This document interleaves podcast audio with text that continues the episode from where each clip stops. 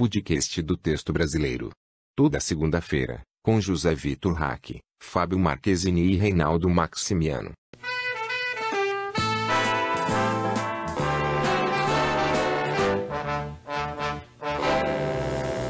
L'amour c'est un refrain qui va, qui revient. Il nous attend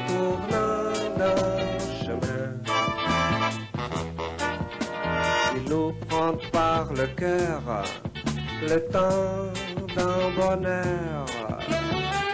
Puis un matin, il s'en va.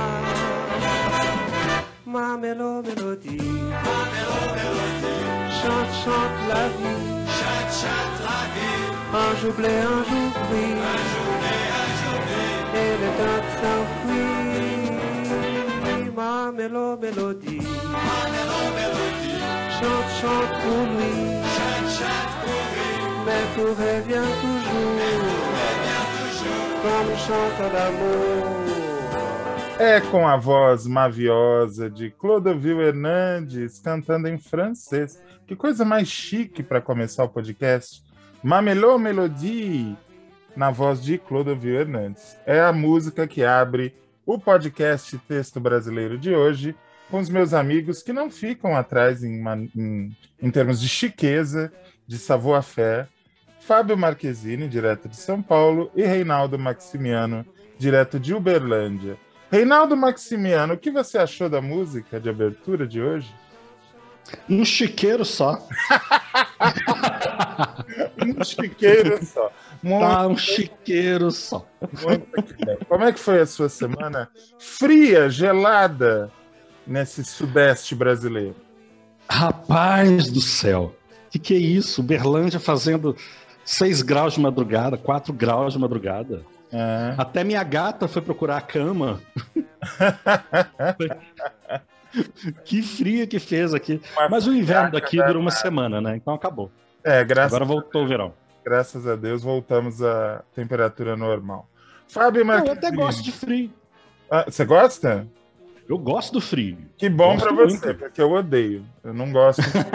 eu acho que o frio ele combina com fondue, sabe, com uma chaise longue, você com uma manta, uma lareira acesa, um vinho. Eu acho uma coisa meio nojenta. E agora com essa coisa de Covid, não tá muito bom, né? Fazer Ele- essas coisas. Ele combina com uma TV de 80 polegadas, você vendo uma série, sabe? Ah, não, tá além das minhas posses. Bem burguês, Além. bem patrão. Frio é pra quem tem dinheiro, pra quem tem que acordar cedo e lavar a louça. Vamos combinar que Nossa senhora. não é a melhor das pedidas, né? Não, não, não mesmo. É, tem razão. Melhor é calor mesmo. Fábio a mamona no sol. Como é que foi essa semana gelada em São Paulo?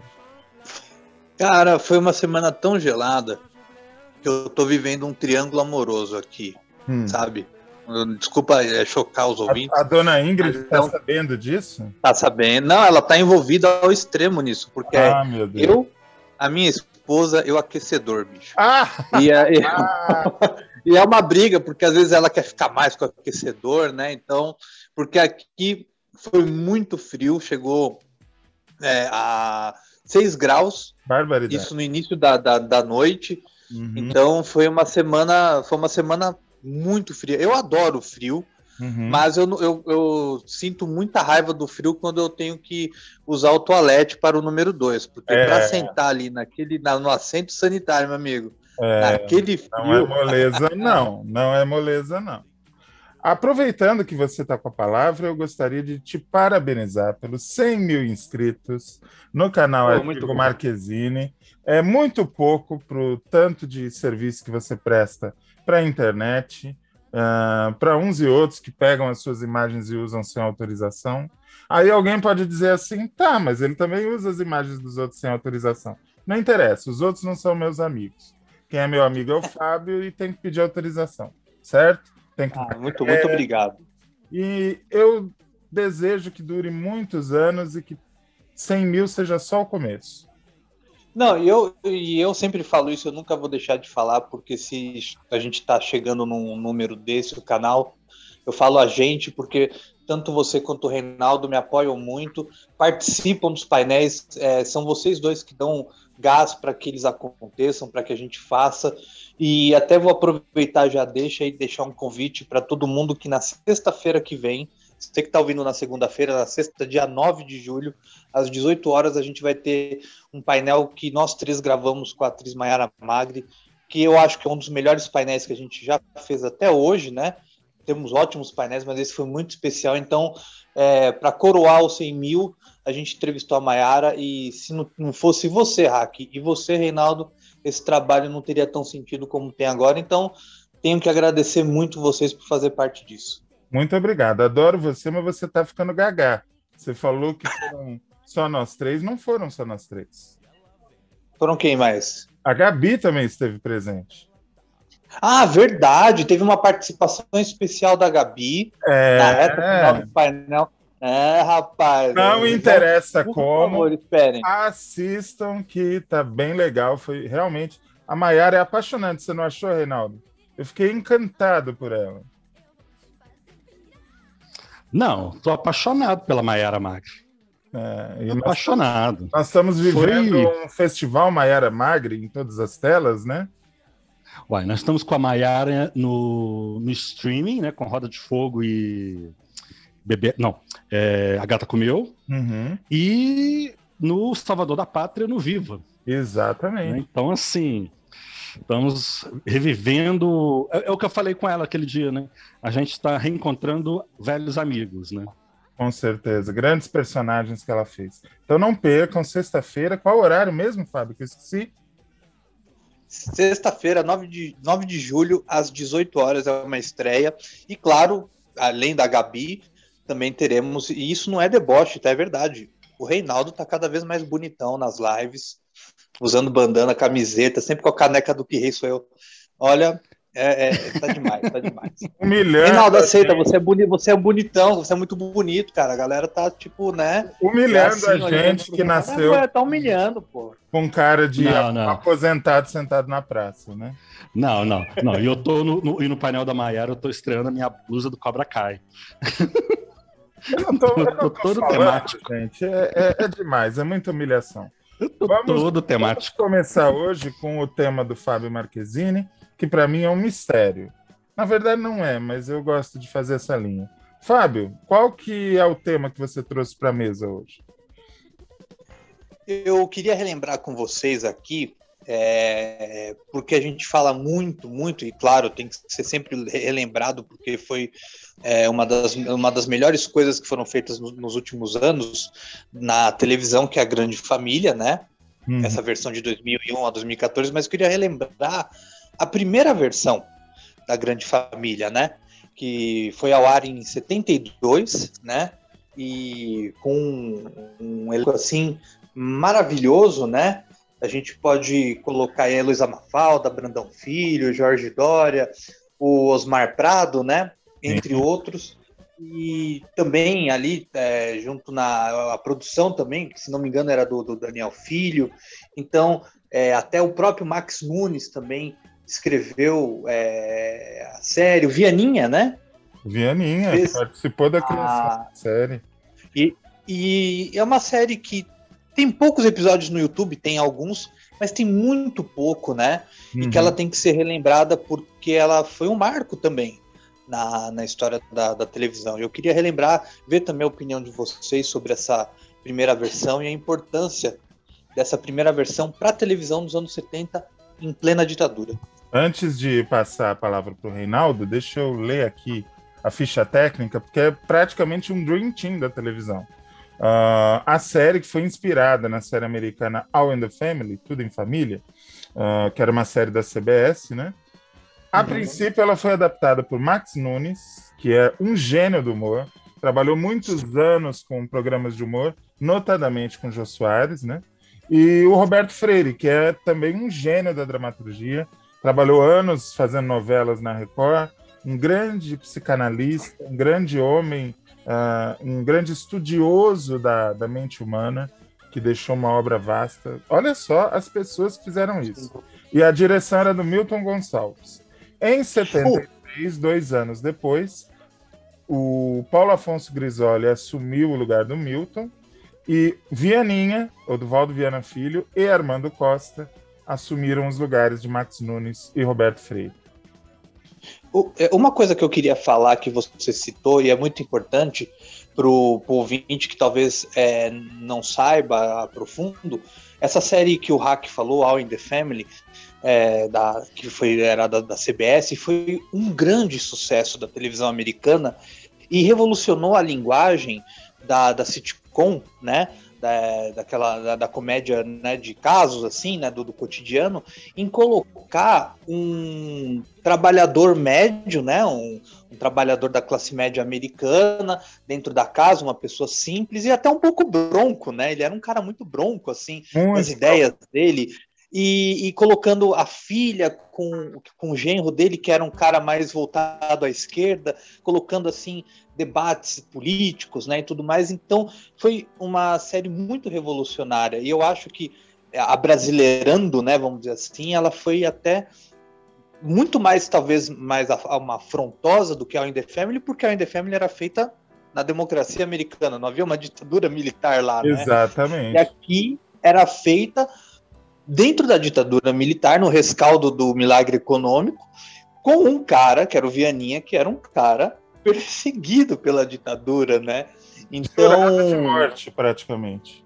Sim, e, e, e, até os atores declararam na, anos depois que era um tipo de um respiro. É, ter o Vianinha ali, eles seguirem o texto, né? No momento de sufoco, né? No momento em que a, a censura era muito pesada em cima e deles poderem fazer é, uma coisa muito inteligente com aquele texto primoroso dele, né? Porque se a gente primoroso. pega é, a grande família dos anos 70, olha, é, se, se transporte para aquela época e veja com os olhos daquela época, é, é fora do comum. Foi um, com muito menos condições, né, Fabinho? Porque eles faziam tudo. Sim, em, total. Tudo em estúdio, não tinha externa, não tinha cidade cenográfica, coisas que o elenco posterior teve, né? Sim. É, mas é, é, eu acho que é uma pena não ter muito, sabe, Hack? É, é uma pena não ter muito disponível para que a, as outras pessoas assistam, porque nós aqui somos numa geração da grande família do, do Marco Nanini, da Marieta Severo, que não fica para trás, que realmente, é um, para mim, é um dos, um dos melhores programas já feitos nessa, nessa nesses últimos tempos, é, em questão de série, em questão de dramaturgia. Mas essa grande família tem que ser lembrada. Com certeza. Só para não ser injusto com o resto da equipe, eu falei dos diretores, falei dos autores e não falei dos supervisores. Começou com supervisão de Ronaldo Cury e Daniel Filho, depois passou para a batuta do Augusto César Vanucci. A gente precisa um dia fazer um especial do Vanucci, porque é um homem que ele passou por tudo. Ele passou pela dramaturgia, ele passou pela linha de show, ele passou por tudo. A televisão deve muito ao Augusto César Vanucci, e é um homem que está muito esquecido, está muito relegado a uma gaveta que ele não merece estar ocupando. Reinaldo Maximiano, essa narrativa de discussão da família brasileira, que foi uma coisa que foi trazida de um seriado de fora e que se tornou genuinamente brasileira. A gente se apropriou daquela família, tanto nos anos 70 quanto nos anos 2000, e se tornou um patrimônio brasileiro. O que você tem a dizer sobre esse tipo de programa que usa a família para falar do mundo? Tem uma fala que eles atribuem ao, ao, Tolstói, né? Se queres falar do mundo, começa pintando a tua aldeia. Uhum. Eu acho que é isso, né? É... Vamos lá, a família talvez seja o, o, o lugar onde a gente é, com, é, compartilha muita coisa, de alegria e de tristeza, né? De percalços. Então, é uma coisa interessante, porque você coloca a família passando por determinados problemas como contas para pagar, porque era uma família de gente dura, uhum. né? Então, assim, pagar as contas, ter o cunhado encostado, ter um filho mais encostado, uma filha espivitada, uma coisa assim, que é meio que... Sabe aquela coisa da o gramado da casa do vizinho é mais verde? Então, assim, de, de, Os problemas de dos outros mundo... sempre parecem menores, né? Sempre parecem menores, parece que os outros não têm problema, só nós, né? É. Então tem uma coisa assim de, de, um pouquinho de uma curiosidade, um pouquinho também de um reconhecimento, né? Hum. De reconhecer é, esses problemas, essas, essas, situações dentro da própria casa, né? Uhum. E recentemente a gente teve um, um, um, artista que colocou exatamente isso no cinema, né? Que foi o Paulo Gustavo com a Dona Hermínia. Exatamente. Que é de colocar todas as neuroses, as loucuras, as loucuras, uma família, né? Aquele amor doido de mãe, que amor de mãe é uma coisa muito doida. É. Não, não, é lógica, não é racional. É... Uma coisa que eu acho muito bonita na Grande Família, nas duas versões, é a questão do idoso. Uhum.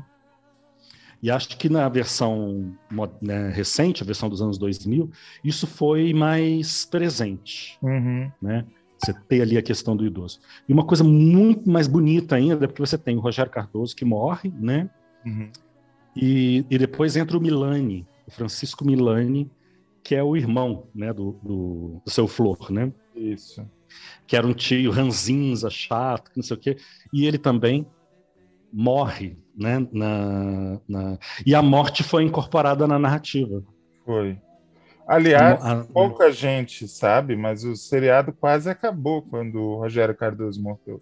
Sim, o sim, sim. demais, porque ele era o elemento agregador daquelas pessoas tão diferentes, né? Sim, sim. E, e é aquela coisa, né? É o, o, o, idoso, o único ali que tem uma, renda mesmo é o idoso e o. Sempre esqueço, o Lineu, né? Uhum. O Lineu é funcionário público. Uhum. O, o, seu Flor é aposentado. Uhum. Então, os dois têm renda. O resto não tem. Uhum. Uma dona então, de assim, casa, outra é uma, doida e o outro é um encostado. Encostado, né? É. Você tem o Agostinho, que é um taxista, mas também é enrolado pra caramba com essa coisa de trabalho, né? Tem ali e o, seu, e o seu Flor dormindo no sofá da sala. Tadinho. Tem um episódio Tadinho. que ele vai deitar e tá cheio de farelo. Ele cata aqueles farelos. É, é muito.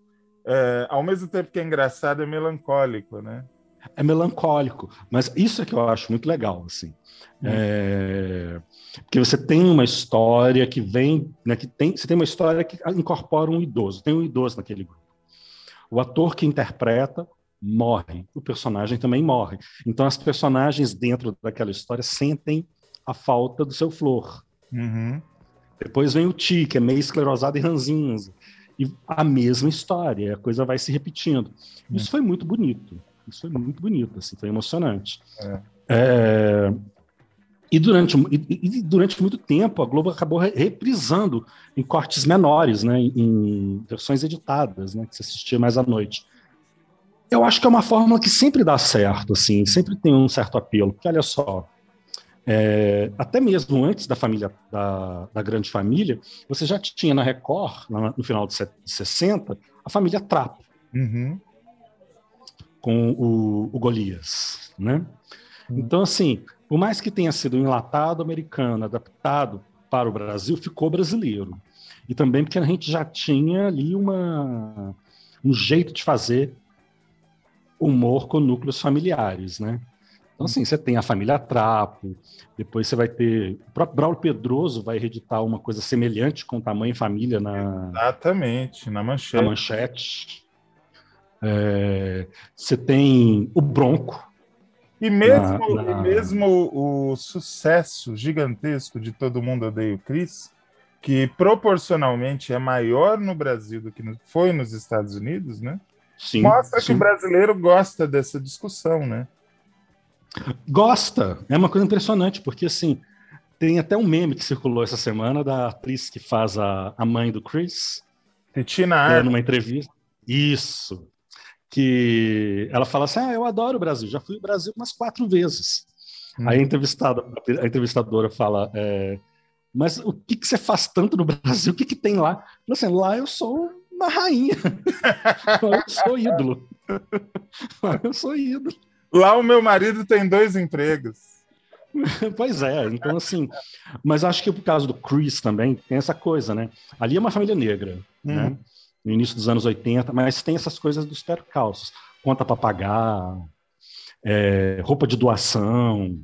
Então você tem assim. Comprar o né, biscoito, marca biscoito e não a marca, marca biscoito, né? Que é isso, assim. É, gente, Carrefour já era uma coisa muito cara, né? Mas comprar, por exemplo, um pacote de biscoito da marca Carrefour. Ou quem nunca, né? Quem nunca, né? E quando a gente para para pensar, não era tão ruim assim, né? Eu fico pensando sempre na garrafa de Coca-Cola, já que o assunto é família, né? Hum. Eu não sei se foi assim com vocês, mas lá em casa nós éramos quatro, né? É, uma garrafa de Coca-Cola de um litro, quatro pessoas. Era aquele copinho Nardi Figueiredo, aquele copinho Lagoinha, Uhum. para cada um. Eu me lembro o seguinte: a minha mãe me dava uma sacolinha de palha, botava uma garrafa de Coca-Cola, uma garrafa de crush e, Lembro. e falava assim: vai lá no seu Joaquim buscar. E isso era para durar o fim de semana todo. E quando eu falo fim de semana, eu já estou incluindo jantar de sexta. A gente tomava um copo e, tipo, era a alegria da semana. Tava ótimo. Tava ótimo.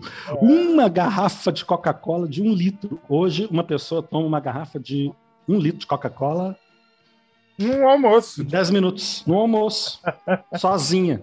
Tem que comprar uma garrafa de dois litros. Né? Eu Então lembro essas quando coisas, a minha né? mãe fazia estrogonofe. Que o estrogonofe também Nó. é lendário, né? Ela faz como il faut, ou seja, como tem que ser. Ah, com cogumelo, direitinho, bonitinho. Mas aquilo era no dia do meu aniversário. Que eu podia me dar o luxo de comer estrogonofe com batatinha e pêssego em calda com creme de leite, ou então pudim de leite. Aquilo não era o dia a dia, era uma outra vida, um outro ritmo. Não sei Era se- outra coisa. a economia era outra, não sei explicar. A gente não tinha A gente possibilidade para ter tudo que quiser na hora que quiser. A gente era mais ferrado, né? É. A gente era mais ferrado. A economia naquela época era mais ferrada. É, Eu lembro quando, acho que foi no governo Collor, quando começa a abrir para importação, aí chega leite condensado da Argentina, leite em pó da Argentina, enfim. E chegam outros produtos mais baratos e mais gostosos, inclusive, né? Nossa, tinha um gente ó, da embalagem verde, eu tô vendo ele na minha frente, que era, acho que era uruguai ou argentino, não sei. É, Eu percebi que o leite ninho não era tão bom. foi, eu sei qual que é que você está falando. Era um Eu da qual embalagem tá verde, eu não sei dizer, tinha uma vaquinha. Eu sei. E, não, tanto que a minha mãe tinha que deixar num canto mais, num ponto mais alto do armário, pra eu e meu irmão não ir lá para não comer. né? É. isso, a gente era mais ferrado, a gente era mais ferrado. Para encerrar, E- pra encerrar esse assunto, que nós estamos com pouco tempo já para o bloco, eu queria perguntar para o Fábio qual é o personagem favorito dele. Eu e o Reinaldo, eu acho que já ficou claro que é o seu Flor, né? Que ficou, acho que duas ou três temporadas só e saiu. Seu Flor, com certeza. E o, e o Milani, que veio depois, eu não tô lembrando o nome do, do Eu personagem. também não lembro. Ele ficou também só duas temporadas, né? Foi rápido É. a participação dele. Fabinho, você, qual que é o seu personagem favorito? Eu sempre gostei muito do Lineu por causa do meu pai, né? Porque o meu pai era muito Lineu. É hoje é um pouco? Sim, muito. Até o óculos, a roupinha social que meu pai, meu pai era bancário, né? Ah, Aí o meu pai usava aquela roupinha com óculos, o cabelinho muito parecido, o cabelo do Lineu do meu pai. Eu olhava aquilo e falava, é meu pai. Eu via meu pai ali fazendo as contas, falava, nossa, é, é- é o meu pai. Eu queria aproveitar antes da gente, para terminar, é, isso que o Reinaldo falou dessa questão do tempo, é, eu queria deixar para o ouvinte também é, essa questão de pensamento, que a grande família acabou, se não me engano, em 75, como eu falei, era o rescaldo do milagre econômico, o Brasil já estava enfrentando uma nova crise, a inflação daquela época estava vindo, além da censura da ditadura. Em 87, a Globo fez um especial com o elenco da primeira versão. E nesse especial, com esse é, é, o Natal da Grande Família, resgatando a- o elenco original da- da- dos anos 70, todos eles estão falidos. Todos eles estão é falidos. verdade, É verdade. Todo mundo quebrado. A série acaba com todo mundo quebrado, num país quebrado, que era de 87. E a gente vê, e a gente vê o contraponto dado segunda versão. Quando começa em 2001, começa naquela era do final do, F- do- do governo FHC, a inflação também não era boa, a classe média não tinha tanto acesso às coisas, é, crise energética, não, não era tão fácil assim. Quando a segunda versão acaba em 2014, tudo bem, toda a série desse jeito acaba no happy end, mas a gente vê ao longo dos anos como aquela família da classe média subiu, elevou para ter uma casa melhor, com equipamento melhor, com a geladeira melhor. Então que isso fique para quem está ouvindo, que pense, porque a série ela vive o que a gente está vivendo, né? Que a classe média ali vive. Então o contraponto de que num, num, num, na, primeira, na primeira versão eles acabam falidos e na segunda, em 2014, eles acabam bem, como nós estávamos, né? Com dificuldades, como a gente sempre teve. Que fica esse pensamento. Lula lá, brilha uma estrela. Então, é, vamos continuar o nosso podcast com música. Eu tenho uma música muito especial para vocês, uma pérola resgatava, resgatada do relicário da nossa MPB, a mágica e misteriosa Sara Sonaia com sua marchinha de carnaval Me Dá Licença. Me deem licença, por favor. Aproveitem, degustem essa música. Daqui a pouquinho a gente volta.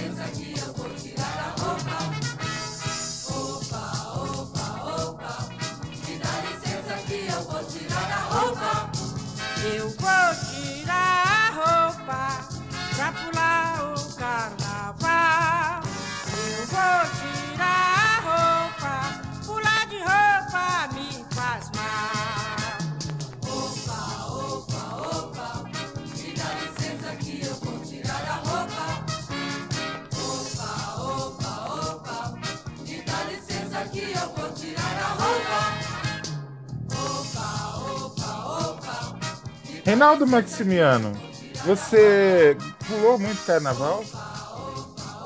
Pô, demais em BH. Nossa, ainda mais nos últimos tempos, né? Mas se você que o carnaval ressurgiu essa, na cidade. Se você conhecesse essa marchinha da Sara Sonai, você teria pulado mais, né? Com mais animação. Ah, muito mais, muito mais.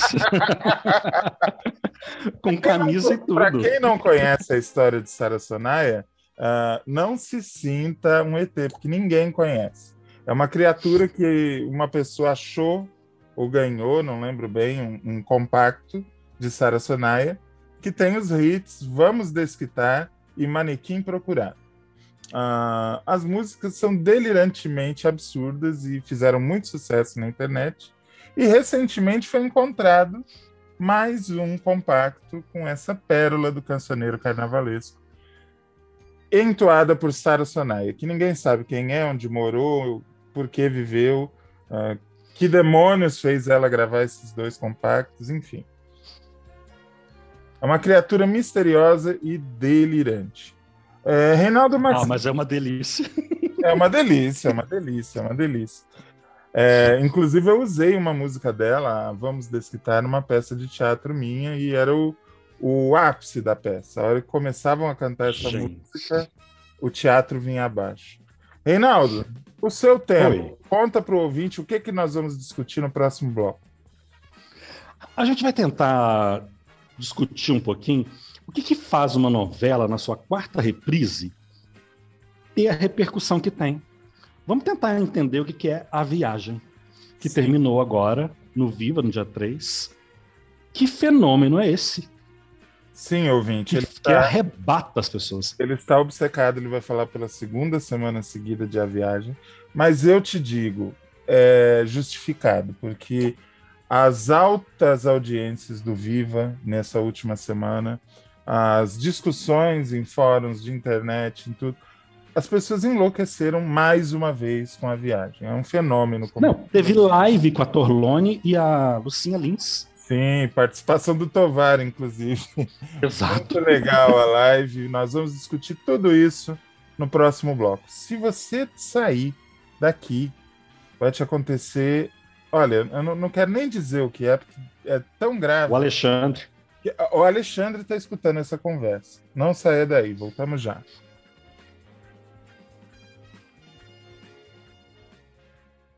Adolfo, adivinha? Comprei o nosso aparelho de som. Hein? Som. Vitrola. Hein? Aquele que a gente estava juntando dinheiro desde o nosso casamento. Comprei. Hein? Está demorando juntar dinheiro para realizar seu sonho? Aquela vitrola. Faça um Coopercap Bomerinos. Você pode ter na mão o dinheiro para comprar o que quiser já na semana que vem. Comandos em Ação orgulhosamente apresenta Falcon, o herói de verdade.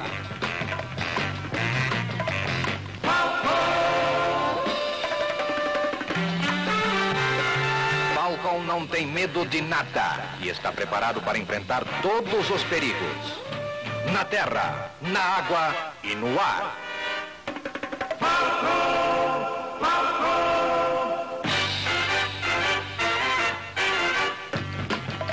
Cada conjunto de aventura da série Comandos em Ação traz novas emoções para você. Falcon é inteiramente articulado. As mãos flexíveis dobram e seguram. E os cabelos parecem reais. Falcon, o herói de verdade, mais um lançamento emocionante da estrela. O meu sonho na vida era ter o poder de ser um videocassete de mim mesmo. Ter o controle remoto que me permitisse renascer experiências e vidas. Eu poderia voltar no tempo, acelerar, pular cenas dos próximos capítulos, parar a imagem no momento que me tivesse sido glorioso, vivê-lo outra vez, talvez eternizar um orgasmo. Eu poderia correr a fita de modo a entrar na percepção do futuro ou recuar para consertar, corrigir, para confirmar. Ah, com esse aparelhinho eu poderia criar um ideal. Ah, o ideal. O ideal seria que o homem nascesse com 80 anos, fosse ficando mais novo, mais novo, até morrer de infância. Nascendo com 80 anos, ele com 60 casaria com a mulher de 59, mas com vantagem. A cada dia, a cada semana, a cada mês, a cada ano, ela ia ficando mais nova, mais nova, até se transformar numa gata de 20. Depois ficariam noivos, namorados, a bicicleta, o velocípede, desaprendiam a andar, esqueciam como engatinhar, o voador, o cercadinho, o cercadinho pro berço, as fraldas molhadas, o peito da mãe, até que num dia qualquer pararia de chorar. Seria o tempo correndo para trás até aparecer o último homem, Adão. O último primeiro, a quem Deus colocaria sobre a mão, e em vez de soprar sobre ele, Deus inspiraria o homem outra vez para dentro de si mesmo.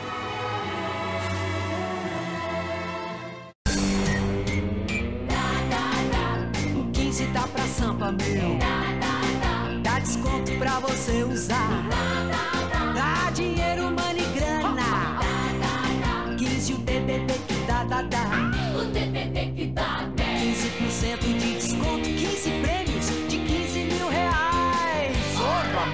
O 15 dá descontos, o 15 dá prêmios. Use o 15, o DDD. Telefônica. Dá-lhe colo, dá-lhe colo, dá-lhe colo.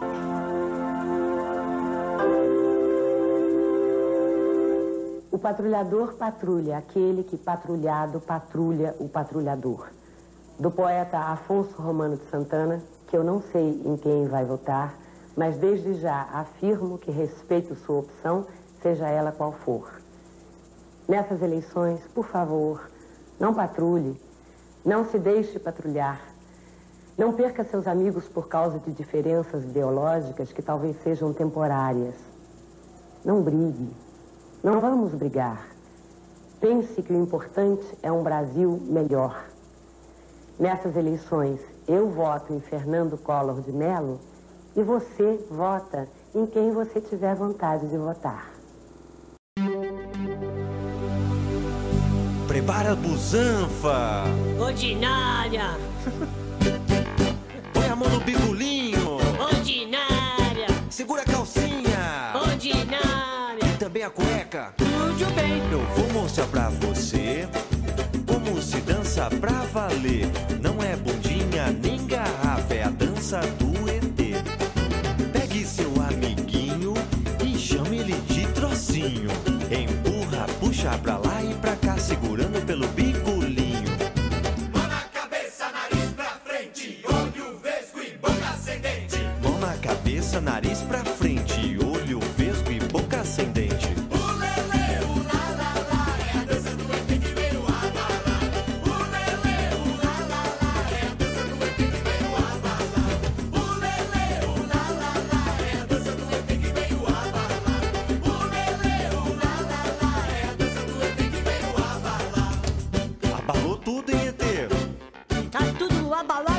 que que tá? O meu bigolinho. ET, de quem tá dançando?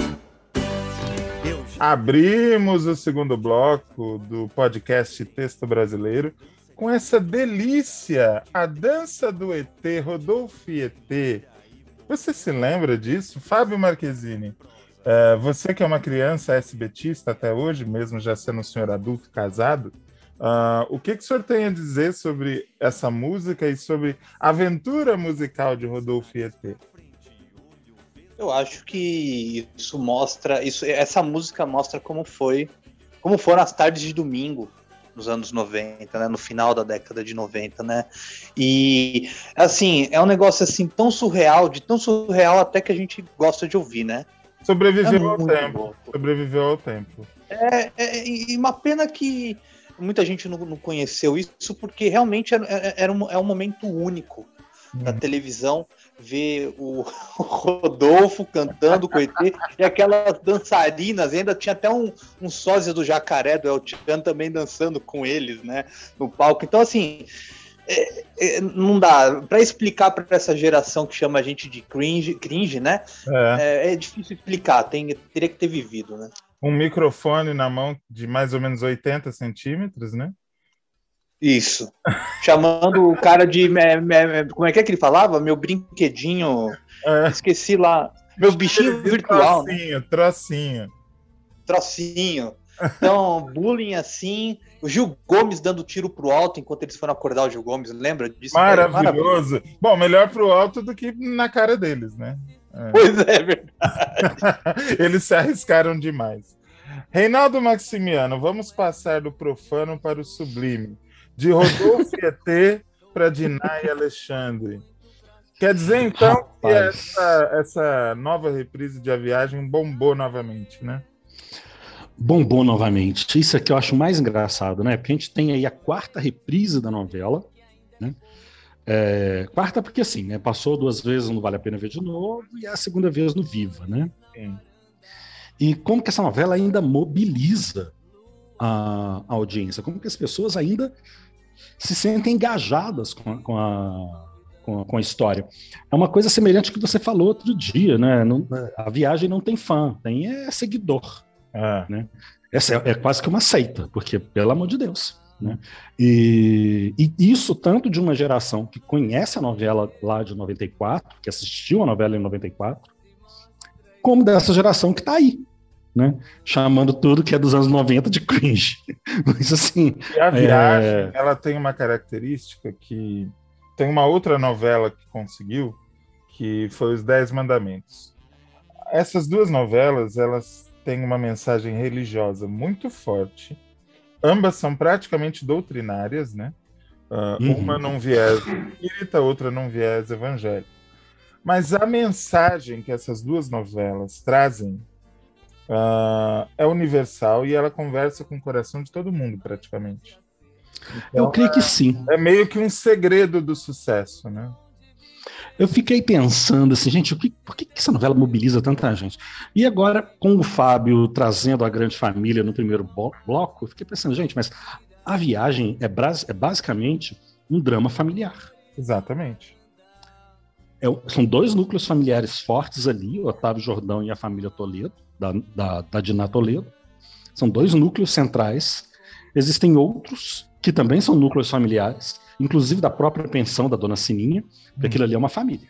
É. Aquilo ali é é uma coisa destrambelhada, mas é um núcleo. Né? Hum. Então, assim, é, fazem ali o alívio cômico da, da, da novela, mas também tem uma coisa interessante, né? Porque no o núcleo da Diná, por exemplo, você tem a Dona Marocas. Então você tem ali o idoso e você tem a criança, que tem a Paty também. Então você tem dentro do mesmo núcleo a infância e a velhice. né? E, e que é algo que é bastante próximo das audiências, assim, porque a gente tem é, idosos em casa, tem as avós, né? Os vovôs e tal.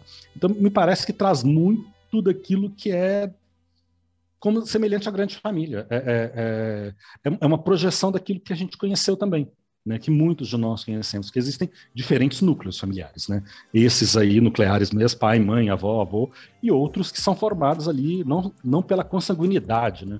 Mas pela afinidade. É curioso, porque a Ivani trabalha com isso há muito tempo, né? Você lembra da relação da Jo com a irmã? Com a meia irmã, que era a Deborah Evelyn? Sim. elas não tinham laço consanguíneo, mas elas tinham uma coisa de cumplicidade que é que extrapolava a relação de amigas e até a relação de irmãs. Né? A, a Ivani mostra muito essas coisas. Quando você começa a, a, a voltar no tempo e a lembrar das personagens, você lembra dessas coisas. assim, né, gente? A relação do, do Irving São Paulo, lá em Final Feliz, com o Stan Garcia, Uhum.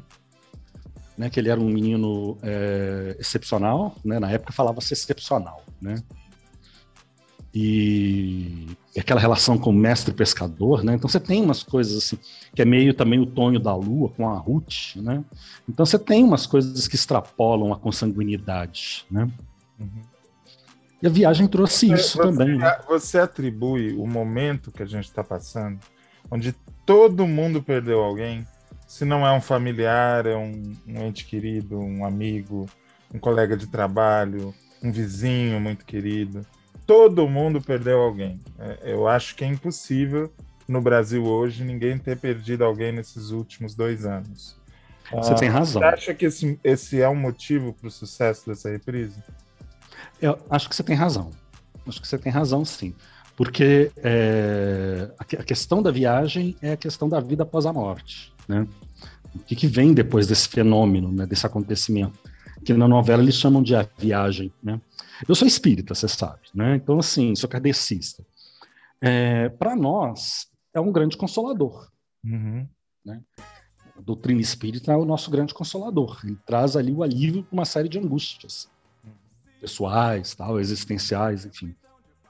Pode sim, pode ter esse, ter- pode ter esse componente, sim, né? Porque a gente passou por alguma perda dentro do nosso núcleo ou muito perto do nosso núcleo, né? E quando a gente chega nesse patamar de mais de 520 mil pessoas, né, que já morreram no país, é uma coisa que assim, se você tem empatia, né, pelo próximo, você, aquilo ali dói. Isso dói. Isso, esse número, ele, ele- isso é muito mais do que um número, mas assim, isso é uma, essa realidade é uma realidade que dói. E aí eu não estou nem entrando em política, eu estou entrando mesmo em aspectos de existência. Isso machuca. Quem não se sente machucado por isso é porque está precisando rever algumas coisas. Acho que tem a ver. Tem esse consolo também, essa mensagem de que olha, a vida continua, tem algo, a nossa sentença não está fixada, né? A gente não vai ficar no inferno para sempre, a gente vai passar por outros, por outros planos, a, a vida é maior, né? Existe uma vida maior, Uhum. Mas existe uma vida que a gente precisa dar um jeito, né? É, nós estamos nessa no momento, é nessa que a gente tem que trabalhar, né? É.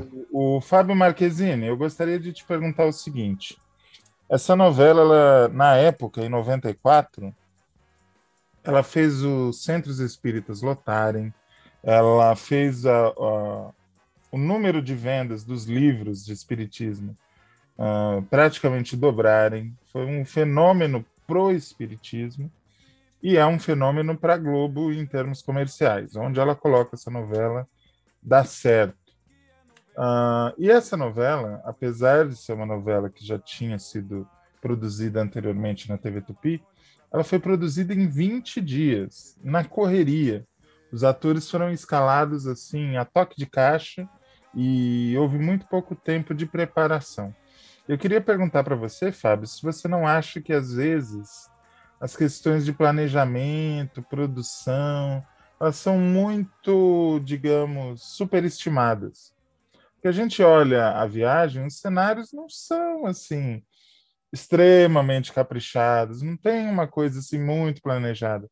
A coisa dela ter sido feita a toque de caixa aparece, uh, não é uma coisa que fica escondida. Uh, você não acha que às vezes a televisão peca por planejar demais e entregar de menos? Eu, eu, acho, que eu, eu acho que é o seguinte, Hack.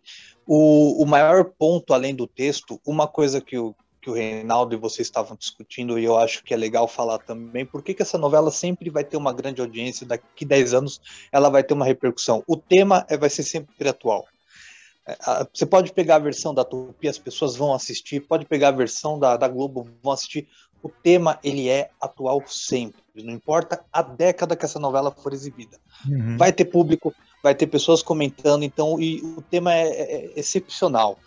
Eu acho que isso que você falou é uma verdade, porque além do texto ser muito bom, o elenco é excepcional. O elenco dessa novela é excepcional.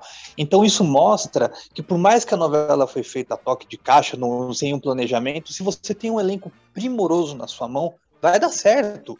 Pode dar certo. Eu acho que às vezes as emissoras, mais como a Globo, que se preocupam tanto, tanto, fazem novelas com planejamento e, e se tornam um fiasco de audiência, um fiasco é, de crítica, né? Às vezes tem muitos atores é, que poderiam estar no ar, atores é, consagrados que fizeram grandes sucessos e não estão no ar. Uma coisa que eu não entendo, o Antônio Fagundes é demitido, mas eles contratam a Rafa Kalimann. Tudo bem, não, quem, sou, quem sou eu para falar qualquer... É, eu fico muito confuso, entendeu? Mas assim, mas tudo bem. A Globo é a Globo, quem sabe é ela, não tem nada a ver com isso. Mas eu acredito que é, é, a, se a gente vê, eu assisti muito a viagem, né? Eu, na época que ela foi exibida, eu tinha 9 anos de idade, a minha mãe adora o tema, falava muito para mim dessa versão da, da Tupi, e o elenco era muito afinado, né? Uhum. A gente nota, assim, a gente olha o, como o, o, Guilherme Fontes trabalhou naquela novela, né? é surreal o personagem dele, né? É. Então, não só apenas pelo texto, que o, que o texto é, é, sensacional, é os atores. Então, eu acho assim, tendo um, elenco entrosado, talentoso, eu, é, tem tudo para dar certo, mesmo sem um planejamento, né? Uhum. E eu acho que eu, aí vocês podem falar melhor que eu, que vocês entendem muito mais que eu. Eu acredito que com esses atores juntos, mesmo a toque de caixa, mas os atores gostando do que eles estão fazendo ali, mesmo sem recurso, a novela dá certo. Ou a novela, ou a série, enfim. Eu acho que é, é um conjunto de talento do autor com talento do, do, do elenco. Uhum. Algo mais a dizer sobre a novela, Reinaldo? Eu lembrei aqui agora, foi de uma fala da Maiara Magri, né, que nós entrevistamos para o painel lá do, do canal do Fábio, né? Uhum. É, que ela fala assim: a questão é, é de uma boa história. Primeira coisa de uma produção, uma boa história. Uhum. Acho que é uma pergunta até que você faz. Né? É. Todo o aparato tecnológico, aparato de investimento, aquela coisa toda, ela fala assim: não, a primeira coisa é a história. E me parece que é isso mesmo. A história é muito boa. Você vê que é uma novela de núcleos muito pequenos. Né? Um número de atores ali, um elenco muito pequeno. Né? É, já era diferente para os padrões ali dos anos 90. Né? É, ter, feito, ter sido feita a toque de caixa, a gente vê, a gente percebe, a gente percebe muito nos cenários, assim, né? É, mas a novela também da Tupi já era uma novela na fase crepuscular, então você também percebe ali uma série de, de problemas de composição de cenário, aquela coisa toda, mas ainda assim a história tem uma força. Então me parece que muito mais do que, do que aquilo que a história demanda, de efeitos especiais, de qualidade cênica, aquela coisa toda, é, nem, nem são tantos efeitos, sendo práticos ou sendo de computação gráfica, assim, Uhum. é, mecânicos ou de computação gráfica. É, é a história mesmo. É a história mesmo. Porque eu estava revendo a cena do. do- já, eu falei disso já, né? É, a cena da redenção do Alexandre. A cena da redenção do Alexandre arrepia até os dias de hoje. É verdade. O Guilherme Fontes consegue fazer uma coisa. Não que o Everton de Castro não tenha conseguido, porque hoje a gente pode fazer essa comparação, né? Mas é uma outra temporalidade. Ali o tempo é, é muito diferente do que o tempo de 94. Eu vou Mas o Guilherme Fontes ainda minha consegue. cena favorita, tanto em execução quanto no desempenho dos atores, é o reencontro de Dinah e Maroca. Aquela É cena é demais, demais. Ela olhando o grupo chegando e não entendendo bem, aquilo é de arrepiar. Né? Ah, mas aí você, é, como o Fábio falou, você junta Yara Curtis e Cristiano Torlone, não tem como ser diferente. Né? Não tem como ser diferente. Então você vê. é é, O elenco é muito bom. O elenco é muito bom, a história é muito boa. Né? Então, assim. é, Tanto que o irmão André ainda fala, né? Fala pro, pro Otávio: você vai ver uma cena emocionante. É, é, é. E aí a gente já fica assim, ai meu Deus, o que, que vem? né? E, e é exatamente aquilo. Então, por mais que a gente conheça essa cena do reencontro da Marocas com a, com a Diná, a gente ainda arrepia. Isso é coisa do texto, isso é coisa da dramaturgia. É semelhante a uma cena, e aí eu vou finalizar, uma cena que o Benedito Barbosa escreve em Pantanal, que é quando o, o rapaz foge, que descobre que não é filho do Zé Leôncio, aí o Reinaldo dando spoiler para a nova geração que vai ver o remake. né? E ele encontra o velho do Rio, Ah, aí ele fala assim, por que, que você tá triste, não sei o que, tal, porque, ah, ele não é meu pai. Aí o velho fala assim, e você conhece algum outro? é. E aí aquele balde de água fria na fervura. Na fervura. É. Porque ele tá revoltado, né, porque descobriu que não é filho de Zé Leôncio, não sei o que. Conhece E você conhece algum outro? É. Então, assim, é- é que eu acho que é de uma coisa de, de uma geração. Isso é uma coisa que a Ivani sabe faz- sabia fazer, uma coisa que a Janete sabia fazer, o Dias sabia fazer, o, o Lauro César sabe fazer, Uhum. ah, enfim, Jorge Andrade. É uma coisa de uma geração. Eu, eu- eu desconfio mesmo, é uma coisa de uma geração. É uma coisa de uma de captar aquilo que funciona na, na, na- na história. As pessoas falam muito de storytelling, né? Mas ah, a gente já tem essa coisa de storytelling há muito tempo.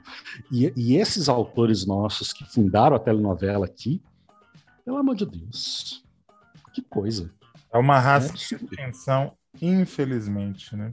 Uma raça em extinção, infelizmente. E, cara, tomara que a gente tenha um momento em que algumas obras. Ok, a gente já tem ali o Bem Amado, o Santeiro entrou e tal, mas a gente está precisando resgatar algumas coisas mais antigas, porque essa gente foi barra pesada. Com certeza. Barra pesada. Tempo que novela fazia a gente arrepiar. Exatamente, exatamente. E não arrepiar de medo, né? De, da, da péssima qualidade dos textos que têm aparecido por aí. Pelo amor de Deus, não generalizando, não falando de todo mundo, não é assim, mas ah, tá triste, tá uma situação bem complicada. Tá, tá, tá. Uma situação complicada. Acho que é por isso que a viagem fica sendo sempre muito eterna. Uhum. Barata, né? Uma história curta E eficiente. e eficiente. Que eu acho que é o que uma novela. E acho que é o que é uma história mesmo. Acho que a Maiara resolveu. E fica aí o convite para as pessoas assistirem esse painel com a Maiara Magri, que eu acho que ela deu ali umas lições importantes É. sobre televisão pra gente. sobre teledramaturgia, sobre como fazer para ser efetivo, não para ficar né, só arranhando a superfície. O, o meu tema é um tema que me ocorreu essa semana por conta de e-mails de ofertas que a gente recebe. Compre isso, compre aquilo, mais barato na minha mão, não sei o quê. E chegaram várias ofertas me oferecendo e-book ah, essa semana. Ah, porque o livro físico é 15, O meu e-book é 5,50, 5,90.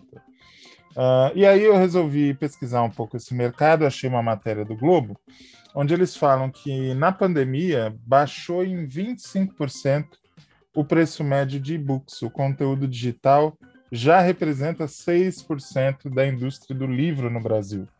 E o faturamento do mercado editorial com livros digitais eh, teve um aumento real, com todos os descontos já, de 36% em 2020.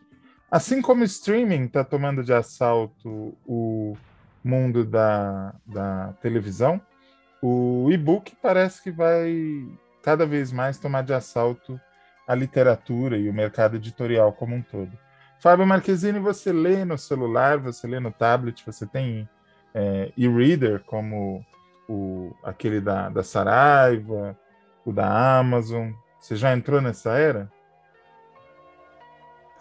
Olha, eu, eu amo o, o papel, né? O livro físico, eu leio o jornal impresso, né?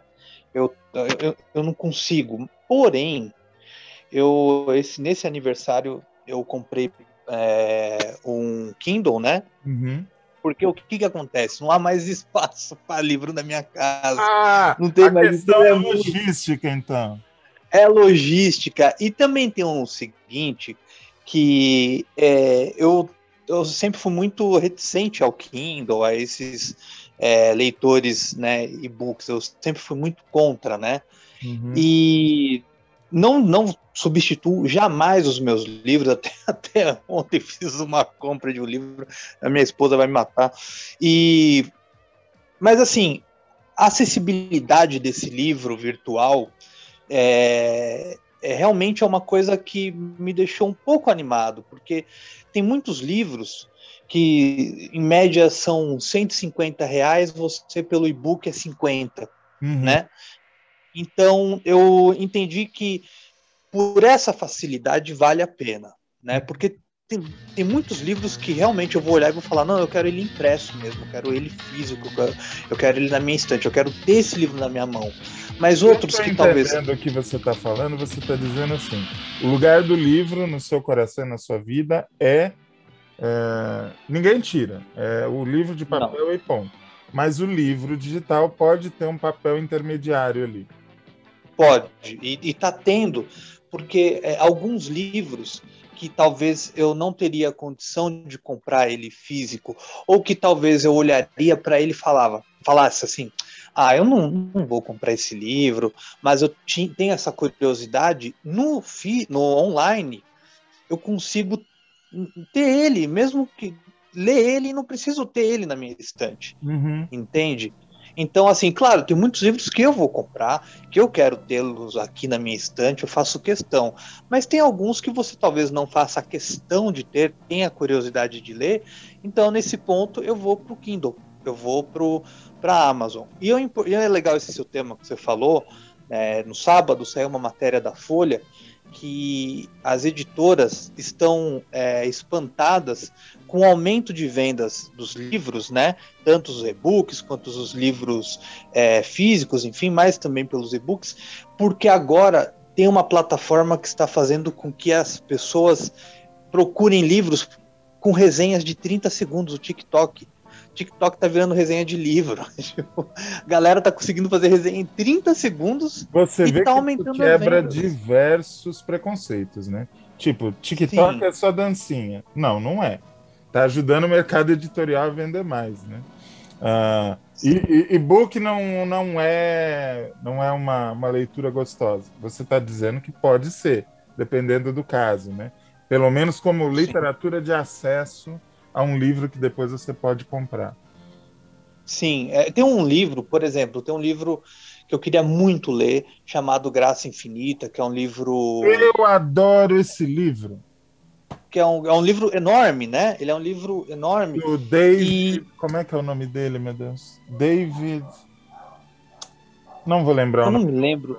Eu vi, eu me interessei pelo livro vendo o filme onde o. Também não vou lembrar o nome do ator, é realmente Alzheimer é uma realidade. Mas enfim, é um, um filme que fizeram sobre a vida dele, maravilhoso, que eu adorei. É, Será que é o Jason Segel? Acho que é o Jason Segel. Não lembro. O livro é maravilhoso, o filme é maravilhoso. Leiam esse cara que eu não sei quem é. Procurem no Google. Wallace, David Wallace. David Wallace. David Wallace. Foster Isso Wallace. mesmo. uma coisa assim. Eu vou procurar aqui no Google. Pode falar, Fábio. Esse livro é um exemplo. Eu sempre tive muita curiosidade de ler esse livro. E esse livro sempre foi muito caro.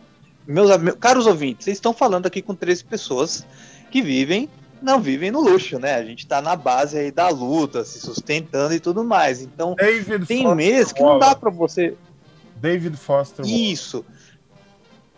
Quando eu entro na Amazon, esse livro está sempre 89 reais, 100 reais. É um livro que já está um pouco fora do catálogo. No e-book, ele já está para 40 reais. Então eu, eu consegui comprá-lo por um preço menor pô, agora eu vou conseguir ler esse livro. Porque uma coisa assim, eu sou favorável a manter livro impresso, a tudo impresso. Mas se isso traz uma literatura bacana para que outras pessoas conheçam autores que às vezes estão esquecidos, muitos livros físicos estão fora de catálogo, mas tem num PDF, no e-book, que venha isso, né? Que é- o conhecimento ele é, ele é importante. Então, eu sempre fui muito preconceituoso com o Kindle, mas hoje eu tenho um em casa, mas não tem jeito. Eu olho com mais carinho para os meus livros, eu dou mais atenção para os meus livros da estante. O vovô que habita em ti, é, saúde o vovô que habita em mim. Eu também sou do papel, mas eu, eu não tenho o, o Kindle ainda. Tenho certeza que logo eu vou comprar, mas eu já leio no celular. Meu celular é grande, eu tenho o programa da, do Kindle e eu leio no celular e eu me adaptei. Eu gosto, eu gosto. Não me, não me atrapalha. E eu acho que logo, logo eu vou ter um Kindle aqui. Ah, Reinaldo Maximiano, você e o livro eletrônico, como é essa relação? Tranquila, muito harmônica. É. Porque, ah, não sei, porque assim, é, eu quero ter a obra, mas não me importa como. Isso desde a, da, da escola. Então pode ser o livro mesmo, pode ser xerox, pode ser o que for, não interessa, eu quero. Uhum. Eu quero, não importa como é que vem, eu quero. E também porque, assim, na vida acadêmica, a gente acaba tendo acesso a determinadas obras mais pela versão digital do que pela versão física. É. Né? Alguns livros são importados, você tem que comprar pela Amazon, custa mais caro, não sei o quê. E às vezes adquirir a versão digital é mais rápido, mais efetivo para a urgência que você tem. Né? Então, assim, eu tenho HDs né, com, com pastas específicas por livros, história do Brasil, história da América Latina, estudos visuais, televisão, cinema. Eu tenho pastinhas todas separadas só com PDF. Né? Então, assim, de coisas que eu comprei, de coisas que eu adquiri, de coisas que chegaram para mim, coisas que foram disponibilizadas, enfim, eu estou aqui entregando a ilegalidade aberta para todo mundo, né? Mas é a questão do acesso, é a questão do acesso, né? É, O meu problema é semelhante ao problema do Fábio. Eu não tenho espaço para colocar livro nessa casa, né? Livro físico. Mas ainda assim, nos últimos meses eu comprei cinco livros Olha, eu tô lendo muito nesse, nesse período, nesse início de, de- do início de ano para cá, tô lendo muito. É, mas comprei físicos. Uhum. Fiz a preferência de ter físicos. Alguns até eu já tinha é, em versão digital, ou então é, na versão de Kindle. Né? Eu não tenho Kindle também ainda não, Uhum. mas vou, vou adquirir. Como, por exemplo, aquele livro do Robert McKee, o Dialogue. Né? Que acaba que, sem, que é uma obra tão importante que é melhor que você tenha a obra física. Esse eu comprei físico já em português. Pois é. E aí eu, eu tinha ele é, em inglês, versão digital, mas não, agora eu, eu preciso desse livro. Teve uma É, eu promoção. comprei né, por eu peguei. causa da versão digital que você tinha e mandou para mim com, com muita generosidade. Por isso que eu comprei o, o físico. É, aí depois eu acabei comprando.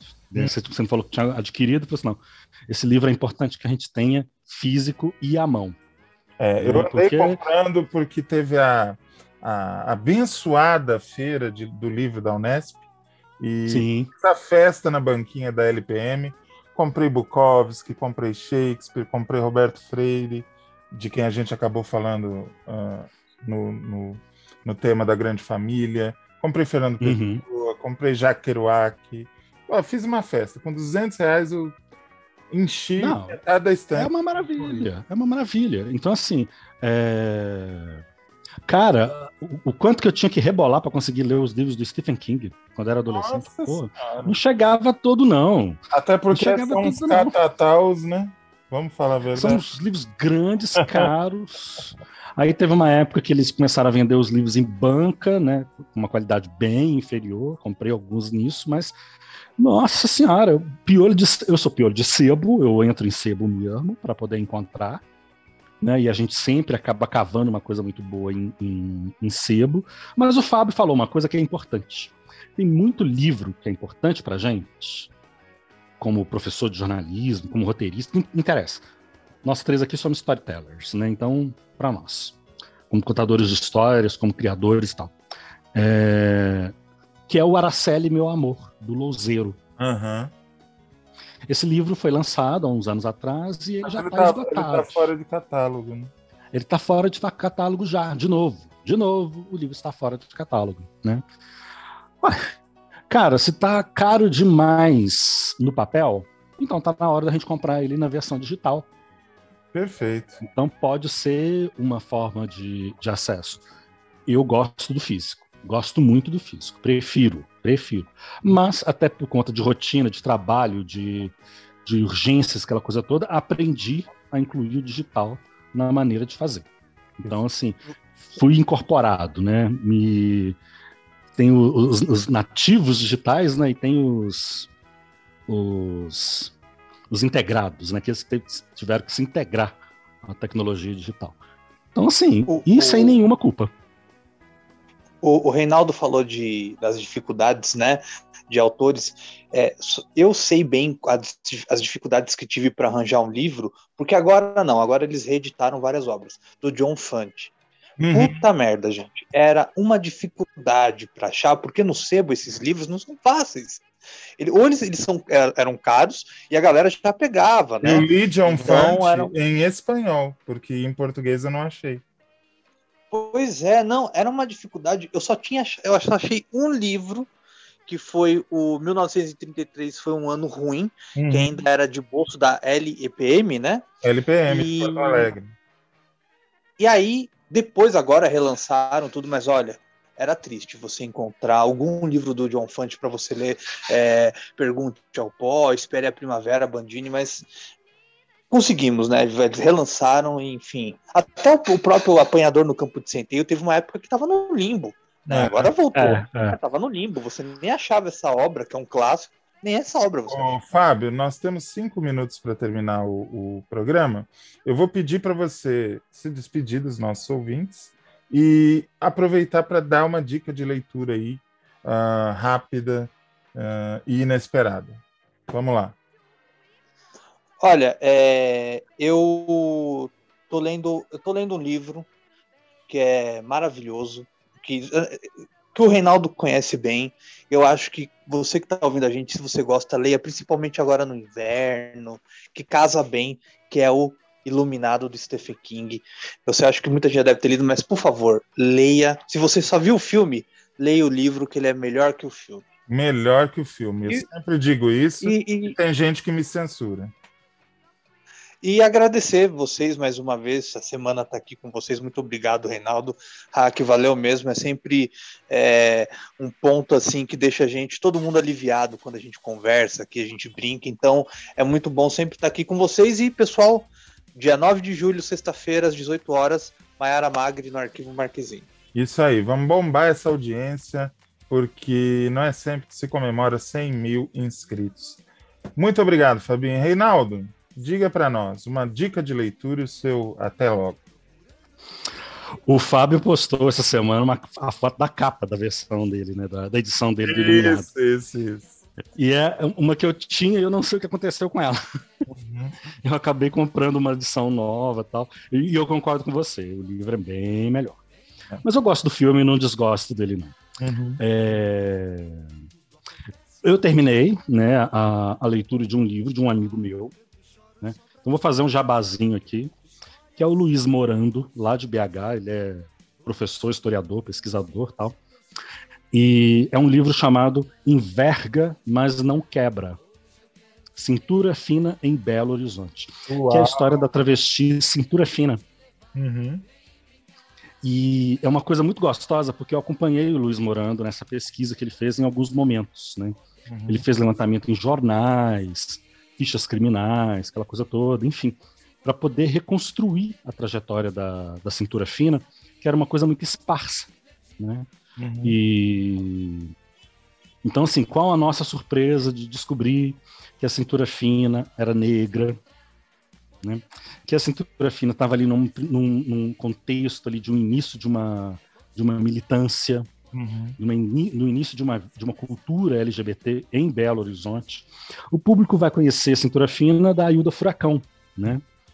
do livro do Drummond né? e da minissérie da, da Glória Pérez, que quem fez foi o Matheus Nastergalli, né? Então a gente vai conhecer uma cintura fina muito diferente daquela, né? Uma Belo Horizonte muito diferente do glamour que ela tentava imprimir para as pessoas, né? E uma um inventário que eu vou dizer prodigioso é, da cobertura jornalística sobre a cultura LGBT na cidade de Belo Horizonte, que é o moralismo, o preconceito reiterado, a, esse enquadramento que coloca as travestis sempre na marginalidade. Então, assim, é, tá aí. Uma recomendação muito que eu gostaria que as pessoas anotassem. Editora Sexo da Palavra, né? que é o Luiz Morando, Enverga, mas não quebra. Cintura Fina, em Belo Horizonte, vale a pena demais. Estudantes de jornalismo, estudantes de história, ou pessoas que queiram contar histórias, né? Maravilhoso. Muito obrigado, Reinaldo. Sempre trazendo seu savoir-faire, sua elegância e o seu babado para este podcast. É, a minha dica é para quem estuda rádio e TV, para quem estuda cinema, para quem gosta de escrever. Palavra de Roteirista, do Lucas Paraíso. Terminei semana passada.